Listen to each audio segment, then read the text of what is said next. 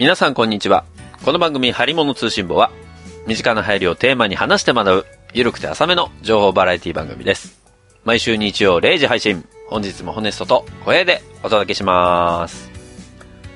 そんなわけで小平さん、どうも、2020年の目標は、体力をつける小平です。唐突に目標を言い出したね。それ、前回にやってもらってよかったですか？それ。今年、まあそうね2020年初の収録なもので、そうね抱負を述べればと思いまして。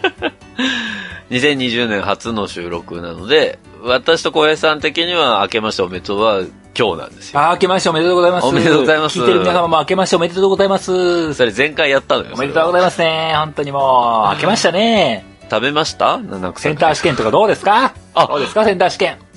毎年恒例のセンター試験ですね。ええー、そうか、そんな時期か。今年は、パット様出たのかな？かけらじは復活すんのかないつかな？かけらじなもう、もう半年ぐらい休んでんのかなかけらじも。え？な ?7 月ぐらいだったなあれ確かな ?2019 の。そうね、だからちょうど丸10年やってのお休みだったんで、7月ですね、あれは。え？そうなると ?8、もう9、10、11、12。12、1。5ヶ月休んでるね。だから、1月でちょうど半年っていう。5ヶ月か。まあ5ヶ月ね。5ヶ月再開した時何があるかな。あの、あのワンピースでさえな。あの、3日後に会おうって言ったのが2年後になったからな。どうなんだろうな。いや、まだ全然じゃん。もう全然足りてないですよ。2年、2年って考えると。もうその頃ゾロとか腹にでかい傷あったからな。ホネスタとかどうなってんだろうな。多分、太ってると思うよ。変わったな、お前、みたいな。すごいなんか一回り大きくなったな、みたいな。まあ、リアルでちょっと太ってるんで笑えないんですけど、冬はね、やっぱり、蓄えちゃうよね。蓄えちゃいますか。蓄えちゃう、蓄え、いくらホネストとはゆえ、やっぱちょっと、贅肉やらなんやらがついてきますよ。あ、そうだ。何？あのー、蓄えちゃうで思い出したんですけども。蓄えちゃうで思い出せることある？あるある。あの何何？ー、まあ、あの、去年も言いましたけども、うちの店さん今妊娠しておりまして、あ、はいはいはい。あのー、割と、その、なんだろう、つわりがひどい時期は多分抜けたかっていう風な頃合いになってきて、おう今ね。まあまあ、普通にご飯を食べるようになってきたんですよ。おうおうよかったじゃないですか。うん。で、ただですね、あのー妊娠糖尿病、ん？妊娠高血圧か。おうみたいなやつを気にするようになっておりましてですね、ほ最近糖質という言葉に大変過敏に反応するようになってるんですよ。う。はい。で、この間、いつも僕うち朝ごはんパンとか食べたりするんですけども、うんうんうん。今日は思い切ってローソンでブランパン買ってきたっつって、おう朝ブランパンを二人で食べたんですよ。おう感想なし。無言。もう、嘘でしょ嘘でしょ？二人に立ち込めるこの後悔の空気。何？ブランパンうまいじゃん。マジ？え？もう、え？糖質制限する人たちってこんなもん食うの？みたいな空気をね、二人で無言で出し続けるっていう。え、俺ブランパンの味好きだけどなマジ？うん。たまにブランパンのあの味が食いたくてブランパン食うもん。本当にもうこれパンって名付けるのやめてくんねえかなってすごい真剣に思ったよ。いや、結構ボロボロに言うな、おい。食ってる人いるわ。まあいるんだろうけどさ、いるんだろうけど僕これパンとして認識したくないわ。なんかもっとああ、こう。そうか。でも、なんだろうね、ブランってさ、パン、パン、パンネロとあかそういう名前にしてほしいわ、もう。パンじゃない何かみたいな名前にしてほしい何わ。パンネロってなんでパン、パンネロみたいな、こいや、そしたらパンって名乗っちゃダメでしょ、それ。う。もうそんなことを思っても、もうブランパンはしんどいって思ったのが、2020年、初めの頃の出来事でした。コーンフレーク的なやつでさ、その、ブランのやつあるじゃん。急にミルクボーイ混ぜてきたよ。やっちまった かぶせるつもりはなかったんだよ。急に、今コーンフレークがちょっと、あの、すどうし、どう通ってもそ、そっちの方向に振られちゃうからね。ダメだ。そうか、コーンフレークネタ。もう、腕組んだ虎がこう、急に、どうしたホネストって。いや、うちのおかんがね。いやいや、なんかブラン系のさ、そういうやつあるじゃん。パン、パンじゃないんだけど、朝ごはん、ね、寝ぼけてる頭でちょっと騙して食べる系のやつあるじゃん。ん？コーンフレーク系ってあの、グラノーラ系でやつあ、そうそう、グラノーラ系よ。まあ、こ確かにあるな。ブランケあるな。うんあれはさ、なんかさ、あれの味で、多分、初めてみんな食べてるから、それは受け入れるんでしょ？本当？僕はあの、フルグラしか認めない派だよ。フルーツ入ってないとダメ派か。フルグラ、ま、美味しいよ。カルビーのフルグラ美味しいです。いや、うまいよ。うちに3、三パックぐらいストックあるわ。常にフルグラ置いてあるんだから。ヨーグルトと混ぜて食べるってね、本当に。でもあれね、フルグラって裏見てみるとさ、うん。一食あたりなんか2、30グラムで食べてくださいって書いてあるのよ。少な、みたいな。あそんなもんなんだ。そんなもんなの。へえ。あれだからガサーッと入れると、ちょっと食べ過ぎらしいよ。本当？まあ確かにな。でも、あれ食べないとね、あの、入り物通信簿からゲームなんとかの4本撮り耐えられない時あるんだよね。リアルなところの話でいくとね。いすげえ体力使うんだよね、あれ。や、主に体力使ってんのゲームなんとかの方でしょ。そんなことないよ。はやつははやつで、なんかよくわからない、こ う、脳汁がバンバン出てるからね。そうか。コントやるときはそうだね。あーって、ああ、そうもかそうか。う、ダメだって。午前中の部でもう、体力がもう使い切られた。まあ、糖分ないとやっていけないっていう時ありますからね。っていうぐらいもう、糖質愛好家です。そうか。糖質最高ですね。まあでも、やっぱりその、今のその奥さんの状況を聞くに、やっぱりね、うん。鉄分が不足するのもいけないですから。鉄分、はい。ほうれん草。あのね、一番おすすめなのは、あの、紫のパッケージの飲むヨーグルトね。鉄分入りの。紫のパッケージの飲むヨーグルト。あのー紫？紫って見た覚え売ってんの？売ってんのよ。今度、コンビニとか行って見てみて。え？え？あの、鉄分入りの飲むヨーグルトがね、売ってんの。へえ。それはすごい、なんか摂取率がいいらしくて、ほう。妊娠期のお母さんの、その、鉄分、欠乏にならないようにするためにはすごくいいんだって。へえ。まあ、うちも、僕含めよく、未だに飲んでますけどね。R1 超える？R1 は、あれは、風邪とかに効くやつじゃん。まあ、そうだな。そう確かにあのね鉄分に対しては特に歌ってないもんな。確かにな。その、そのね、乳飲料のその、いろんなものに効くシリーズで多分、一本いけんのよ。おううちの番急に、組一本急にはやつ。つのネタになってきたぞ。本編が、こっから本編か いや、今日それやんないんですけど、でも、いろんなパターンの、これは何に効く、これは何に効くみたいなうん。乳飲料最近すごい出てて、なるほど。でもそれ全部効果を取得しようとすると、俺どんだけ乳酸菌体に入れなあかんねんっていう状態になるから。そうだな。お腹チャポチャポだな。そうそうそう。デブ、それだけでデブストができるな。骨ストからデブストに変わるな。いや、もう、もうすでにデブストだからな。まあそんな、ね、オープニング話してまいりましたけれども。ええええもう、すっかりもう10分ぐらい話さないと気が済まなくなってるっていうん。ていうか、本当に年末年始の回、普通に55分やってたからね、俺たち。何にも言わなかったけど、長えなと思って聞戻っていてったと思うよ、みんな。戻ってるよ、こいつら。今までの感覚、そう、クラシックのところに寄せてきてるみたいな感じになってるからね、本当に。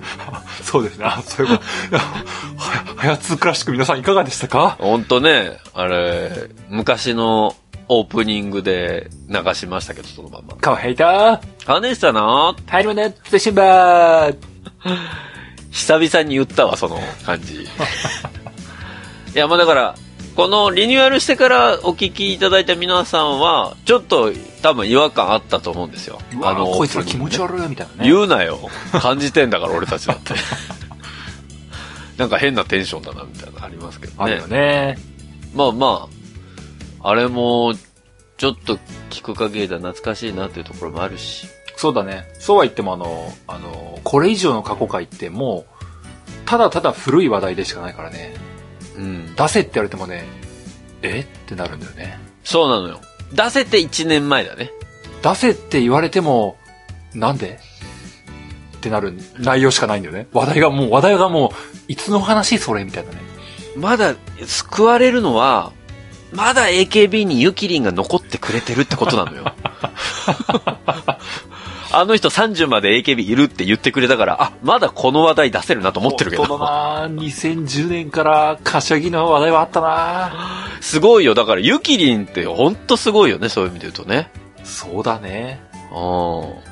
頑張ってるね。まあ最近どうなってるかわかんないですけどね。頑張ってるな。頑張ってる。そんなわけでね、うん。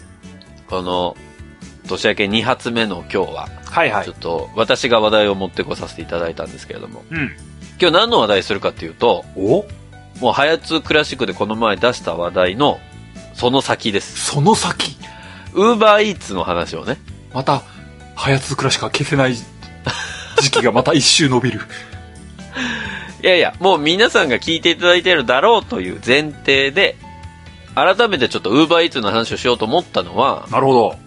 この前ウーバーイーツのそのお便りいただいた時に、うん。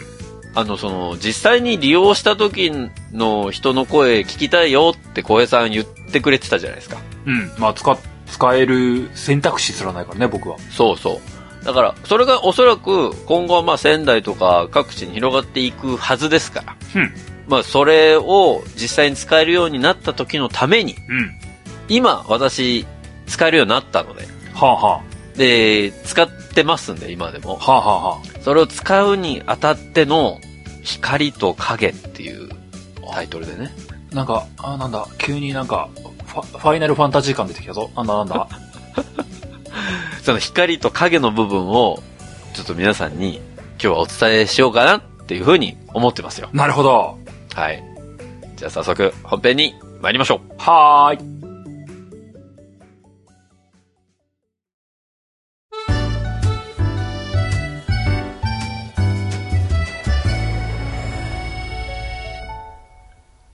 はい。ということで今日は、ウーバーイーツのお話です。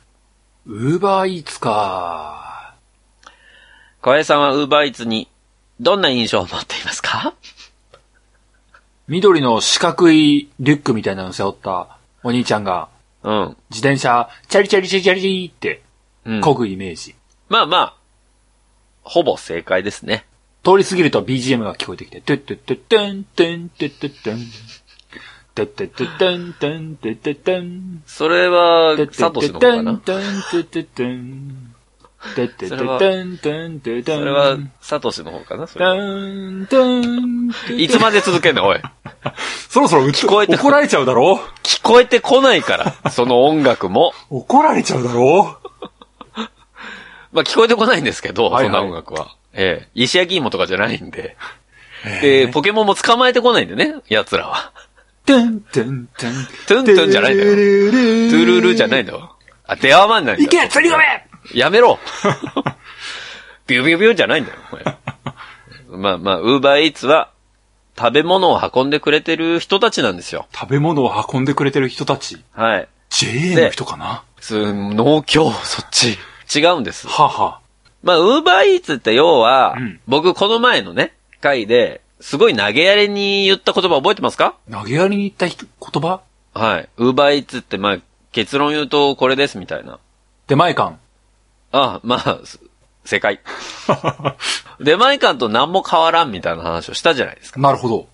まあ、あれもでもまあ、ある意味ネタで言ったわけですよ、私は。何？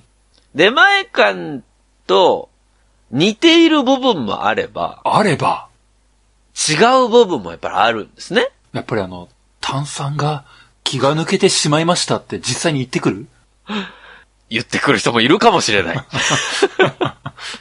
うちの番組を聞いて、それを実際に UberEats の配達にやってる方はネタで言ってるかもしれない。マジか。ありがとうございます。違うところもあるんですよ。ほうほで、UberEats、まあ、印象的な言葉として私はこの前、その出前館とほぼ一緒みたいなことを言った後に、うん何と言ったかというとう。、うん。近所の兄ちゃんをパシらせてるみたいな気分になるっていう話をしたんですよ。言ってたね。はい。で、それは、その気分、気持ちは間違いなく変わってないわけです、私は。うん。で、なぜそんなことになってるのかなっていうのを、まあ、紐解いてみると、まあ、ちょっと面白いかなっていうところで、今日はその Uber Eats の実際のアプリを使ってみた感想も交えてですね、うん。どういう感じに使えるのかっていうのを、今日はちょっと小平さんにお教えするような形でまず進めさせていただきたいと思います。なるほど。Uber Eats のアプリ、そもそもだってダウンロードしてないでしょ使えないから。うん、だってする意義ゼロだからさ。そうなんです見たことすらないよ。そうだよね。で、Uber Eats のアプリってどうなってるかっていうと、まずダウンロードすると、うん自分のね、住所情報とかクレジットカードの情報を入れなきゃいけないんですよ。ふんふんふん。で、まあ、それはもちろんそうですよね。それはね、届けここに届けてほしいもんね。そう。入れなきゃいけないし、お支払いも、まあ、基本的にはクレジットカードか LINEPay。ほー。まあ、これが一応登録できるようになっているので、お支払い方法を追加してもらって、まあ、あと現金で払うっていうところももちろんできるんですけど。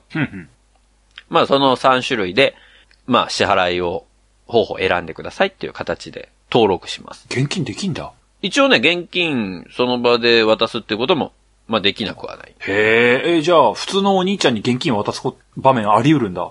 まあ、そうだね。僕は使ったことないんだけど、現金。どこの誰だかわかんないやつに現金渡して。一応ね、現金っていう選択肢があるんです。へえ、大丈夫なのかな、それ。へえ、すごいね。まあまあまあ。まあでも、普通のドミノピザとかでも、現金で渡すケースあるもんね。え？あ、でもドミノピザとかも、普通の兄ちゃんの場合あるの？あ、いやいや、まあそれはドミノピザの店員さんなんだけど、うん。現金で渡すっていうことは一応ウーバーはできるんですね。できるんだ。はい、できるんですよ。で、そこら辺登録していただいて、うん。で、登録するともう使えるようになります。なります。ありがたいですね。た注文したいです。で、で、注文しようとした時に、ゴンちゃんのタピオカミルクティーが飲みたいです。あー、ゴンチャあるかな まあでも検索できるんですよ、タピオカとか。ないの。タピオカミルクティーがいいです。ゴンチャはちょっとなかったですねう。ん。いや、じゃあいいです、もう。はい大会します。ウーバーイーツ大会します。大会するの、買いに行け、買いに行け、ゴンチャ。そうだな、そうだな。タピオカといえば買いに行って並ばないとな。並んでない、みたいな。並んでないよ、最近、みたいな。それ俺の体験談。違うんですけど、はいあの、ウーバーイーツって、うん。イメージ的にね、うん。配達してもらえるのが基本じゃないですか。配達してもらえるのが基本。はい。そうだよな。配達してくれよ、ウーバーイーツなんだから。これ、ただですね、ただですね、配達以外の選択肢も、実は、ウーバーイーツにはあるんですよ。配達以外の選択肢、はい一。緒に買いに行く？来るな、来るな、ついて。一緒行こうぜなんで配達の兄ちゃん来んだよ。一緒行こうぜって。て人手が足らねえんだ。今からこう、全従業員分買うからさ、って。いや、もうそれ、400人分。本当にただのパシリになっちゃうよ、それ。違うんです。はあ、はあ、何があるんだ？お持ち帰り。おも、お持ち帰り？はい。え？だから、配達員は呼びませんと。呼びません。そのお店に、注文だけ先に飛ばしておきます。ああ、なるほどね。で、自分行けるんですよ、要は。い、行けるから、注文だけちょっと先にしといて、そのタイムロスをなくすというか。なるほどね。店に着いたら受け取って帰りたいと。そう。その人用のお持ち帰りっていう注文のやり方もできる。なるほど。意外な使い道。で、それだったら、遠くでも使えていいんじゃね？そうだよね。だから、わかそれはもんないけど。調う、べてすらないんだけど。まあ早めにちょっとウーバーさんがやってもらえればいいかなと思うんですけど、なるほどね。まあでもそのお持ち帰りと配達っていう二つがあってですね、うん。このお持ち帰りと配達の時に何が実際に違うかっていうと、え、何かが違うの？気分？気分？気分じゃないよ。配達？うん。やっぱり範囲に限度があるんですよ。配達は範囲に限度がある。はい。ホネストの家から何キロ以内とかそういうこと？あ、まあそういうことです。まあ、そりゃそうか。そりゃそうだな。ホネストの家からな、ずんだ餅欲しいとか言ってもさすがに困るわってなるもんな。小江さん持ってきてって言うしかないからな。おい、すげえ、すげえもう交通費かかるからもうずんだ餅の値段もうすごいぞ、もう何十倍だぞ、みたいな。そうよ。交通費だけ、それ自分で行った方が早いわ、みたいな感じになるからね。まあ、だから自分の家登録最初にしたじゃないですか。うん。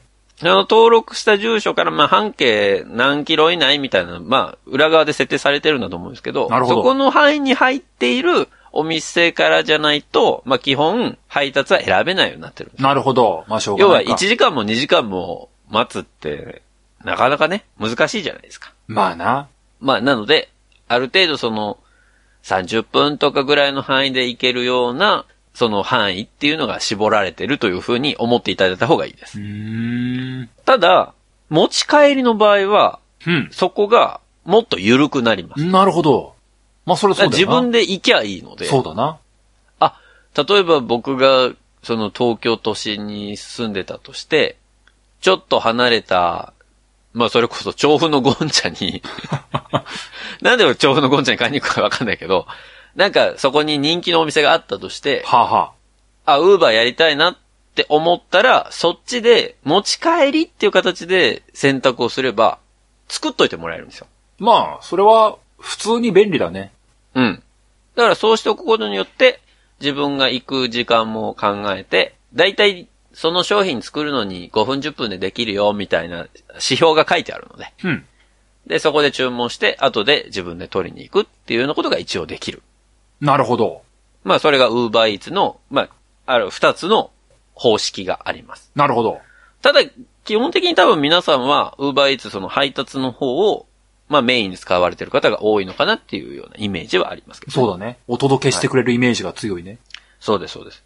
で、えっと、基本的にお届けっていうような形になると、まあ、対象のお店っていうのがバーッと出てきてますので、うんその対象のお店で、注文の部分は普通にカートに入れて注文っていう形になりますので、うん。まあ、どの商品が食べたいかっていうのを選択して、カートに入れて、えー、例えば、ラーメンとかだったら、麺の太さ選べたりとか。バリカタ、スープのバリカタ、選べたりとかバリ。カタ、針金、針金。選べるかなその博多ラーメンわかんないけど。でも、あの、店によってそこら辺は、あの、切り替わってるので、うん。そのお店が提供してるやつが全部選べるようになってると。へえ。で、それで選んでいただくと、あとはもう、えークレジットカード登録してる方は、クレジットカードで決済しますもできるし、うん LINEPay 選択してる方は LINEPay でもできますし、なるほど。あとは現金でもできますよっていうような形になります。で、ここまでは、うん。まあ基本的に出前館とか、そこら辺の、まあドミノピザとかと似てますよね、ほぼ。そうだね。ただまあただ便利だね流れ的に。は、うん、通常の注文でお願いしますってポチってやると。うん。で、ここからが、ウーバーならではの領域に入ってくるんですけど。なんだろうならではってなんだろまあでもね、ウーバーならではというか、一部ちょっとドミノピザでもやられてはいるんですけど、ミノピザよ。お前がいるばかりに。ホネストは口をどむんだろうドミノピザの注文って最近アプリでしたことあります？ないです。これドミノね、ピザ？ドミノピザあるかな？あったような気もすんな。なあ、なあ、覚えてないや。ド、ドミノピザとウーバーで、実は共通している機能があって、それは出前館にはない機能なんですけど、出前館になくて、ウーバーとドミノにある。いや、そのあるなしクイズやってんじゃないの？別に。カタカナ。カタカナ3カタカナ入ってんの？カタカナで、うん伸ばし棒が関係ないな。なんだろうな。な濁点、濁点、濁点あ出前館もあった。うわ、くそドミノのドとウーバーのバーじゃねえわ。出前館もデーがあったわ。本当だ。あるなしクイズやってんじゃないの？だから。これ、まあ、これがあった方が僕便利だなって思うんですけど、はあ、はあ、GPS で配達員の現在地がわかるんほう。ですよ。サトシの位置が。そう。あのね、実際に、サトシっぽいアイコンじゃないんだけど、その、後ろに緑のバッグを積んでる自転車の立体絵が地図の上を動くのよ。本当チャリンチャリンチャリンチャリン。そう。で、バイクの人はバイクの絵になって動くのよ。ブーン。え、え、じゃあ、あの、カメックスに波乗りしてる人は？あー、ちょっとそれは選択できなかったかな。鬼ドリルに背中に乗ってる人は？鬼ドリルもね、多分、まだね、サービス展開してない。やめろ。どこまで乗ればいいか分かんないわ、俺も。ピカチュウで来い、一番目は。そうか。せめて。トゲピを抱えてる人は？トゲピ。いないわ。誰だ、そいつ。ゆで、ゆで卵じゃないです。トゲピっすみたいなやつは。いないわ。違うんです。あいやいや、わかるのよ。その配達員の位置がね。なるほどね。で、配達員の位置と、そのおみ、取りに行くお店の位置と、うん自宅の位置っていうのが表示されてます。なるほど。で、一番最初は、その配達員が決まるまでは、そのお店が今準備してますよっていうステータス。うん。で、お店の準備が進んできて、その間に、ウーバーは配達員を募集するわけですね、近くの。なるほど。で、配達員が決まった時点で、配達員の位置が表示されます。うん。で、そこからこう、お店に向かってます、みたいな感じになり、うん。ピックアップしてるところも地図上で見えて、うん。で、ピックアップしたら、ステータスが変わり、うん。自宅に、まあ、配送中です、みたいな感じで、自宅にこう、向かってくるっていうのが全部見れるわけですね。なるほど。で、ここで、なぜ私が、この GPS が見れた方がいいっていう話をしたかというと、そうだね。そんなに大事かね。これね、これからの子育て世代の小平さんは多分、まあ、使うかどうかわかりませんけど、うん。きっと、この GPS あった方がいいなって感じるタイミングがあるんですよ。ほう。それ何かというと、はあ。ウーバーイーツやりたいのって子育て世代は大体夕飯なんです。ほうほで、大人が夕飯食べる時間って、う。うん。子供寝てるんですね。うん。子供が寝てる時に訪問者があると、ピンポーンそのピンポンなんです。電池抜けば？音なんないと気づかないじゃんああ、そっか、アプリか。そう。だから、今、配達員がどのステータスにいるか、どこら辺にいるかっていうのが分かってれば、はあ。インターホンの音を消してても、対応がすぐにできるんですよ。なるほど。まあ、それで僕はだいぶ、いろいろ今までも助けられてるところはあるんですけど。へえ。だから子供が寝てる時に、そのピンポンとかを鳴らさずに、ちゃんと対応できるのは、この GPS が、まあ、あるおかげかなとも思ってます。なるほど。まあ、確かにそうですね。うん小技といえば小技ですけども、その通りですね。はい。まあ、そういうところも、一応この GPS の利点があるかなというところと、で、ここで UberEats の件はですね、サービスとして一つ紹介しておかなきゃいけないのは、うん。なんでそんなに、じゃあ別に待たせといて、うん後でまた、あの、一応アプリの中にその配達員と電話できたり、コメントでできたりするところがあるんで、うん。まあ、あと何分後にまた来てくださいみたいにやればいいっていうところもあるんですけど、はあはこれ実はですね、UberEats のサービス的に、配達員に何と言われてるかというと、配達先について10分経っても連絡がもし取れなかった場合、あ。はこれ、食品は廃棄していいですって言われてるんです。あ。へえ。でまあ、廃棄なのでうん、捨ててもいいし、うん自分が食べてもいいっていう。うーん。で、しかも、その10分経って連絡が取れなかった場合は、ちゃんと配達のお金も入るんです。へえ。っていう一応取り決めがあって、ん？そ、その場合ホネストはお金払うの？はい、取られます。ああ、じゃあ、こっちの責任なので。なるほどね。そういうことですか。はい。だそういう、一応取り決めがあるので、しっかり受け取るっていうのは、うん。やらなきゃいけないんですよ。なるほど。まあ、やらなきゃいけないというか、もちろんこっちは食べたいからね。うん受け取らなきゃいけないのはもちろんそうなんだけど、なんか10分以上待たせるっていうことになっちゃうと、ウーバーイーツはそこでもう契約終了になっちゃうので。そこは利用者としても気をつけなきゃいけないところ。なんかお風呂入ってて、まあ、後でいっか、みたいな感じになってると、結構それでトラブルの元になったりもする。なるほど、難しいね。そうなんです。まあ、ここが通常のまあ出前館とか、そこら辺の普通の配達のサービスとはちょっと違うところなのかなっていうところですかね。ん。はい。で、あとはもちろん、ウーバーになると、配達手数料が取られます。うん。それは、そのお店の商品の値段ではなく、うん。配達員が新たに加わってるわけですから。そりゃそうだね。まあそこの配達のコストっていうのが、距離に応じて、金額が変わるんですけど、距離に応じて？そうなんですよ。その、自宅からそのお店まで距離が遠ければ遠いほど、コストが高くなるんです。うーん。だから一律じゃないんですうん、う。ん、だから遠くのお店だと例えば600円とか800円とかなるし、うん。うん。まあ近場のところだと300円とか350円とかっていうので、まあ行けるパターンもある。うーん。まあ、ただね、うん。ウーバーイーツ一応キャンペーンもやってまして、ほう。それが結構コンスタントに打たれてるんですけど、はあ、はあ。この期間だったら、は配達手数料タダですよ、とか、ただ。1500円以上注文してくれると、配達手数料タダにしますよ、とか、ただ。あとは LINEPay で支払ってくれると、次回半額になる券あげますよ、とか、クーポン提供。そう。あの結構いろいろなこのプロモーションコードを発行して、まあ皆さんに使ってもらうっていうようなキャンペーンを Uber 側でもやってますので。それを使っていただくと、もう本当に販売手数料ゼロってことは、まあ、さっき言いましたけど、マジでパシらせてるみたいな感じにうなるんでわー。マジでパシらせてるよ、この人。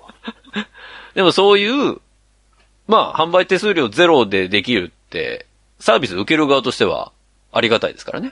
まあね。お安いんですもんね。はい。そういうので使っていただくことができる。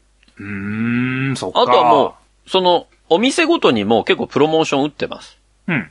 例えば吉野家で1000円以上やると、まあ、その配送手数料タダにしますよとか。まあこれは多分吉野家側がそのお金を提供してってことになるんでしょうし、マジか。あとお友達紹介すると、初回登録で1500円分もらえたりとかするんですよ。わいやそういうので、まずは使ってみるっていうのもありですし。ー。うーん。で、やっぱりウーバーならではっていうところで言うと、その、出前館でも通常の配送でもやってないところのお店をカバーしてるっていうところが、まあ、ウーバーのいいところではあるので、うんうん。もし、ウーバーを、の配達地域に住んでいらっしゃって、まだウーバー使ったことないわっていう方は、まあ一度覗いてみるのもいいのかなというふうには思います。まあね、大抵の場合な、出前つと、ピザとか、そお寿司とか、う。そうね。ラーメン、そばうん。そうなるからな。まあそうね。昔はマックとかもやってたんだけどな。今やってんのかな今、だからウーバーでマックできるんですよ。そうなの？はい。まあ、マック、出前、ウーバーするか、か、うん。結構な、そうだな。結構な議論の余地があるな。うん。まあねそうだな。うん。まあでも、あでと、も、中な。うん中尾、モスバーガーとか、松屋とかね。松屋、うんうん。牛丼、牛丼、牛丼。たまに親子丼。うん。でもどうなんだろうな。あのーまあ、ウーバーのイメージで言うと、うん。本当になんか、こじゃれたご飯屋さんとかね。あ、まあでもそういうのもありますよ。まあ、でもそういうとこがあってほしいよな。うん。まあそれがウーバーのいいところでもありますからね。都内だと何キロ圏内ぐらいが行けるの？ああ、でもどうなんだろう。今何キロ圏内なんだろマジ片田舎で2、3キロとか入れても何もねえからな。うな。あ、まあでも5キロぐらいかもしれないね。5キロか。うちから5キロどこまで行けるかな。うーん、セブンまでかな。うーん、つうーんそこら辺は多分地域によって、そのサービスの形態変え、どこまで変えてるかわからないんですけど、まあそれも見ながらだと思いますけどね。うーん。はい。まあここの部分が、ある意味光の部分ですよ。今の話聞くと、なんかみんな、あ、ウーバーちょっと使ってみようかなってなったと思うんですけど。そうだね。クーポンが出るうちに、配達手数料が0円のうちにいっぱい注文して、サトシをいっぱい呼ぼう、みたいな。そうそう。サトシ、サトシじゃないけどね。もう、我が家では配達員のことをサトシと呼んでいますって。あ、そろそろアプリで見る限りあと2、3分でサトシ来るよ、みたいな。霞は、今日女の人だったね、かすみだったね。あんちゃんすんげえ細めじゃなかった。あれ、たけしじゃないかな、みたいな。あ、なんか渡すとき何々じゃって言ってたな、あの人、みたいな。大木戸博士。博士じゃないんだわ。博士配達しないだろ、お前。楽しいなまあ、ここが光の部分なんですよ。はあ、はあはあ、で、影の部分っていうのがやっぱりあってね。影が来る。どういう影があると思います？ええ田舎じゃ使えない。影も影だけどね、それ。使える上での、ええなんだろうな、まあ影って言ったらいざ注文した時にとかってことかな。あ、まあそうですね。思ったより遅い。あ、それもある。ああ、それもあるんだ。それもある。なんだろう、ドンピシャはなんだろうな。うーん、うんあ注文して、チャリかと思いきやバイクできた。別にいいだろう。あの、プリクラじゃねえんだから。チャリできた。チャリできたっつって。誰もわかんねえよ、そのネタはも もうあれもだいぶ古いネタだからなう。。よく今思い出せたわ。違います。違うんです。あ、はこれ、さっき、一番最初に僕なんて言いました？お兄ちゃん、近くのお兄ちゃんに、走らせてる、みたいな気分になるっていうのに、あ、あ、もう内包されてると思ってください。意外と少年が来た。なんか悪いの？うわあどう考えても未成年みたいな。いや、それはないけど。ああ、申し訳ねえ。しかもどう考えても受験生みたいな。やるな。配達員を、だったら。センター試験前だろうみたいな感じになる。なんかぬりぬりしながら来たあの子、みたいな。違うんだよ。やんないんだよ、それ。ええじゃあ、思ったよりもおじさん。あるけど、うわー小遣い稼ぎかなみたいな感じ。副業解禁だもんなみたいな感じ。いや、いるのよ。マジでた、たまにいるのよ。それは別に影でも何でもないから。なんとなく20代が来ると思ってましたみたいな時に、どう見ても40代後半みたいな。違います。それが影ではありません。本当に？よかった。まあ、言ってしまえばうん、トラブルですね。トラブル。どんなトラブルが起きるかっていうことなんですけど。炭酸の気が抜けている。ここで来た ?2 年ぶりの伏線回収来た？それを伏線にしたかった。違うんですよ。はあ、はもう炭酸の気が抜けてるもうトラブルですけど、あ、はいはい。これね、一番のトラブル、今まであった中での一番のトラブルは、うん。まあ商品の商品の汁がバチャバチャにこぼれていて、バチャバチャにこぼれていて、それを受け取り拒否したら、受け取り拒否したら、こぼれている状態のその商品をマンションの共通出入り口のところに捨てられてたっていう問題。あちゃ結局、ー。はあ。ウーバーの配配達員って配達の素人なんですよ。そりゃそうだわな。素人の方もいらっしゃる。ですよ。うん。そうすると、まあ、運ぶプロじゃないんでね。ふん。で、あの、サトシが背負ってるリュックも、うん。まあ、斜めになったりしますから。斜めになったりすんの？はい。サトシ。背中に背負って前かがみになったら斜めになるでしょ。ああ、そんなに頑張ってくれたんだ。たまに見るよ。結構ああの角度で運んでるの大丈夫かなっていう人いるよ、たまにああ、。そうなの？はい。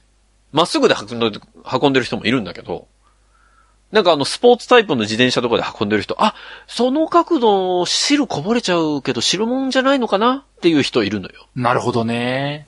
らそういうのが結構あって、まあ、要は届く、その食品が、綺麗な状態で届かないっていうトラブルが、多分一番、まあ、多いかなトラブルとしては。え、ちなみに先ほどのケースだと、うん。まあ、汁びっちゃびちゃだとしても、とりあえず、届けに来ましたってなったわけでしょ？うん。で、受け取り拒否ってなったら、うん。どっちにどういう悲しみがあるの？受け、頼んだ方のホネストは、はい。びちゃびちゃは嫌よっていう心の傷を負うだけ？お金も取られるの？それがですね、まあ最近はそこら辺が整備されてきて、うんというのは、ウーバーイーツが始まった、日本で始まった当初は、うん。ウーバーイーツの配達員をまとめる労働組合っていうのはなかったんですね。もう今、ロー組とかあんのやべえな、なんかもう。あ、そうなんです。マジ？うんはい。で、労働組合なくて、もうそれぞれのウーバーイーツの配達員は全員が個人事業主っていう扱い。で、その人たちが起こしたトラブルに関しては、ウーバーイーツは関与しませんっていうスタンスだったんです。なるほど。で、そういうことが起きた時に、どっちにクレームを言っても、うん。注文した側は気持ちよく終われなかったわけ。気持ちよく終われなかったわけ。要は、は、あの、配達してきた人に、これどうにかしろって言っても、いや、もう、一応配達したんで僕どうにもできないっす、みたいな感じ。まあ一応その、ウーバーには言いますけど、みたいな感じで帰っちゃうし、うん。何にもその後対処してくれないから、ウーバーに電話しても、いや、それは配達員の、との個人の問題なので、あの、そっちで対処してください。我々は関与できません。みたいな回答で終わったんですって。その人がね。ほうほう。あの、ネットにも出てるんですけど。うん。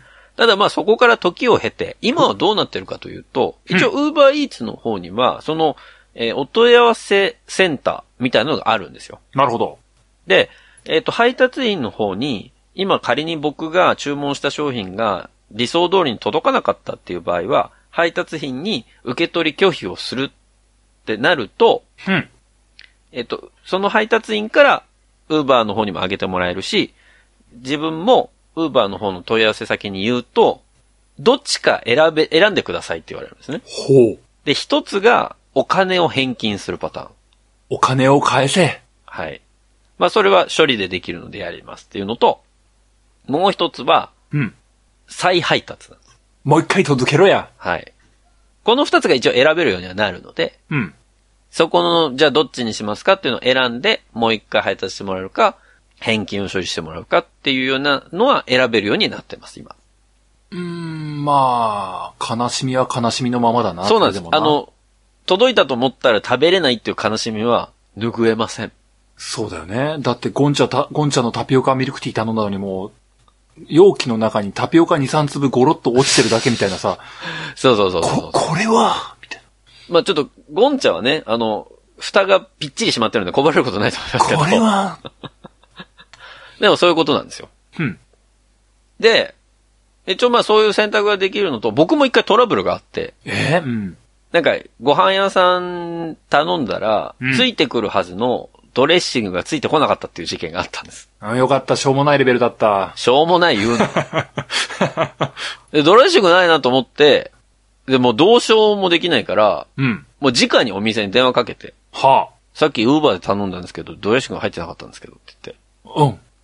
でそのドレッシングがね、そのドレッシングがうまいサラダなのよ。あはうん。もうこれ聞いてる人大体どのお店か分かっちゃうけど。あ。ああ、そうですか。それで言ったら、あお店の人が、もうそれを対処してくれたんで、持ってきてくれたのよ。だから、ええ結局。お店もしんどいな そうそう、持ってきてくれて、まあまあ、それことなきを得たんですけどね。なるほど。まあそういうトラブルも中にはありますから。まあそれはでもどちらかというとお店側が入れ忘れっていう形になるので、うん。で、その時も2択選んでくださいと。お金を返金するか持ってくか選んでくださいって言われて。じゃあ持ってきてもらえますかって言って、持ってきてもらったっていう。まあ、そういうトラブルも、ちょっと、ウーバーならではなのかなと。要は、普通のドミノピザとか、まあ、出前館ってあんまりそういうのって聞かないじゃないですか。まあ、もうそれは宅配慣れしてるからね。そうそう。宅配慣れしてるっていうのもあるし、まあ、それをもしトラブルを起こしたらもう問題になるって、その出前館自体の問題にもなるっていうのは分かってるからね。うん。だからまあそういうところはあんまりもう今は聞かないですけど、まあウーバーではまだそれがちょっと起こったり、その配送のトラブルっていうところがあったりするので、そういうところは使う上ではそういうことがある可能性はありますよっていうことだけ皆さん認識いただいて。はい。なるほどね。まあ、どうなんだろうな。いろんな事例が必要な気もするけどな。知るものなんかまださ、うん。あの、喧嘩越しになりやすい気はするんだけども、うんうんうん。あの、例えばですよ。はい。なんだろう、思いつくのがちょうどいいのがないから、とりあえずお寿司を頼んだとして、ああ、はいはいはい。お寿司めっちゃ右側に寄ってるとかってさ、あるね。あーっていう、このあの、ことを荒立てる分岐点にあるやつもきっといっぱいあると思うんだよね。あ、でもそういう場合も、いや一応ね、右に寄ってないかなだってもうさ、イクラとネギトロが合体してるよいや、それ僕が受け取った時もそうなってました。ウニ、ウニとかもマグロの上まで飛んでるじゃんウニのウニがマグロの上に乗ってるよマグロ、マグロウニマグロあ、ウニそういうやつらしいですよ。それ。なんかマグロの上にウニ乗ってるタイプのやつらしい。マジ？だとしたら、この、あの、当時、当時、過去当時、ウニが乗っていただろう、この軍艦は何？それなんか、軍艦っていう、マジ？新しい寿司らしい。マジ？うん、そうらしいですよ。はい。っていう、じゃあ帰りこの辺、ますっていうこここういうのってすげえさ、喧嘩しづらくない？あ、でも、喧嘩って言うとあれだけどさ。受け取るときに、その状態が悪いって分かってるものは配達員に言えばいいんだけど、受け取った後、開けてみて、状態が悪いっていう時もあるじゃない？ああ、マジ？じゃあ、目の前で検品しなきゃいけないの？あ、で、そういう場合は、もう、もう帰っちゃってるから、配達員の人は。その場合は、あの、相談センターに電話すればいいのよ。え？うん。で、そしたら、どっちにしますかって言ってくれるので。マジ？はい。だから、返金処理してもらって食べても OK だし、あ、そそうなんです。う。なんか大変だね、いろいろね。そうなんですよ。だから、その場合は、その配達してきた人の評価が、ウーバーからの評価が下がるっていう。うーん。、で、そう、ウーバーは、配達員を、いい悪いの判断をつけれるんですね。配達後に。じゃあさっきウニが寄ったお寿司を持ってったサトシは悪いサトシ？そう、バッド、バッドってつけれます。バッドサトシ？こいつバッってつけバットれます。ピカチュウマイナス1って。ピカチュウ取れるんだ、それ。いい、いいピカチュウ、いいピカチュウがいっぱい乗ってるな、このサトシは、みたいな。いやでも、そうそう、いい悪いを判断できるので、それで信頼度っていうのが、配達員の信頼度が下がったり上がったりするんですよ。このサトシはピカチュウが10匹？すごい信頼できるピカチュウだなって。あまりにもそのピカチュウが少ないと、もう配達員としてダメですってことになるので。働けなくなっちゃうのね。で基本的に、クラシックの方でも言いましたけど、うん。配達員の心得を皆さん守っていただいて、笑顔で対応するっていうのを、まあ、心がけてると。そうだね。なんだっけ？あのー、えー、欅坂の心得は K から始まって、や、K とやと木だから、えっ、と、謙虚、優しく、絆？なんだっけ？き？そう、そう。謙虚、優しさ、絆。よし、わかったぞ。これが欅ですも。う、ウーバーイーツの回よな。クラシックの時やってな、覚えてるの、その、ケヤキしか覚えてないからな、もうな。乃木坂もう覚えてないもん。のだって乃木坂だって、のとぎとさとかじゃないんだもん。そうね。まあ、こういうね、ふん、ウーバーの仕組み、今回、光と闇でお話しさせていただきましたけれども、ふん。ぜひ、もし、仙台にサービスが到達した折には、うん。ぜひ小平さんに一度使っていただきたい。その際にはね、僕が友達紹介しますから。えそうすると、小平さんに、1000円のクーポン多分発行されると思って。1500円だったかな？うん。まあ、使えるクーポン発行されますんで。はあ、はそれで一回ご飯ちょっと食べてみていただきたいなと思いますけどね。あ、はあ。はい。まあ、そんなわけで、今日は、ウーバーイーツの話、もう50分ですけど、させていただきました。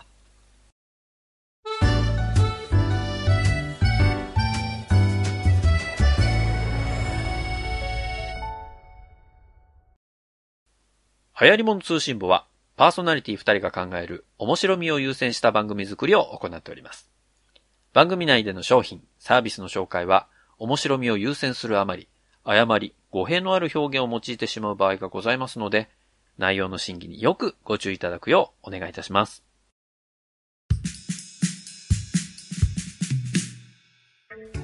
エンディングです。うん。ウーバーね。ウーバーイーツね。うん。うーん、まあ、全国いろいろ来るのかな？どうなんだろうな？まあでも福岡とかももう始まってるのかな？マジ？あ結構いろんなところで始まってはいるみたいなんですよ。餃名古屋、子、大阪はあるかな餃子頼みたい。鉄鍋餃子を頼みたい。鉄鍋餃子いけるのかなそれ。えー、でもラーメンよりは可能性ありそうじゃない？あ、まあ餃子配達っていう意味で言うとね。うんまあだから、ぜひ仙台に来た時とか、あとまあ、ね、これ聞いてくださってる皆さんいろんなとこ住まれてると思いますんで、その住んでる地域に来た折には、まあ別に強制はしませんし、まあやってみたいなと思った時でいいんですけど、ぜひ、あの、体験してみるのはいいのかなと思いますけどね。うん。はい。まあそんなわけで、えー私、ウーバーでこんなことを頼んだことありますとか、いや、ウーバーでこんなトラブルあったんですよ、とか、ありましたらですね、ぜひお便りをお送りいただければと思います。えーお便りは番組ホームページのお便りフォームからお送りください。番組ホームページは、入り物通信簿で検索するとアクセスいただけます。また、ツイッターをご利用の方は、ハッシュタグはやつを使ったツイートも募集中です。皆さんからのメッセージ、お待ちしております。うん。そんなわけで、入り物通信簿第 30? 7回。37回。37回は以上でおしまいです。次回もお楽しみにしていただければと思います。うんお相手は私、ホネストと。小平でした。それでは皆さん次回までごきげんよう。さようなら。また来週